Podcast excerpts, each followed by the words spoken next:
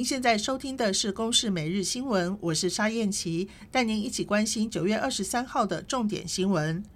美国联准会决议升息三码，央行决议升息半码，增加不少房贷族的压力。房仲业者提醒民众可以考虑和银行沟通，申请拉长还款期数，以时间换取资金的空间。或者延长宽限期的年限，而教育部表示，所有办理就学贷款的在学学生都不会因为这次的升息而增加利息负担。行政院会宣布，边境将分两个阶段开放。第一阶段从九月二十九号开始，入境人数的上限调升到每周六万人次，入境检疫三加四，全程改为一人一室，并取消机场唾液 PCR 筛检，改发四季快筛剂，并且全面恢复互惠免签证。观察一个星期之后，如果疫情稳定，预计十月十三号入境人数再调升到每周十五万人次，并且实施入境免免隔离，改采零加七的新制，无症状者可搭乘大众运输。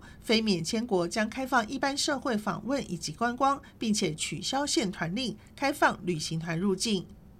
就在台湾宣布边境开放新制之后，日本也宣布将开放自由行。日本首相岸田文雄在美国纽约召开记者会，宣布将在十月十一号开放海外旅客自由行免签证，取消单日入境人数上限，并且推动日本国内旅游补助，包括旅游折扣、体育和音乐门票优惠等，希望透过旅游业刺激全国消费。国际民航组织 ICAO 第四十一届大会九月二十七号开始在加拿大蒙特楼以实体以及视讯的方式召开。我国曾经在二零一三年以特邀贵宾身份参加年会，不过今年到现在还没有收到邀请。外交部表示会继续努力，争取到最后一刻。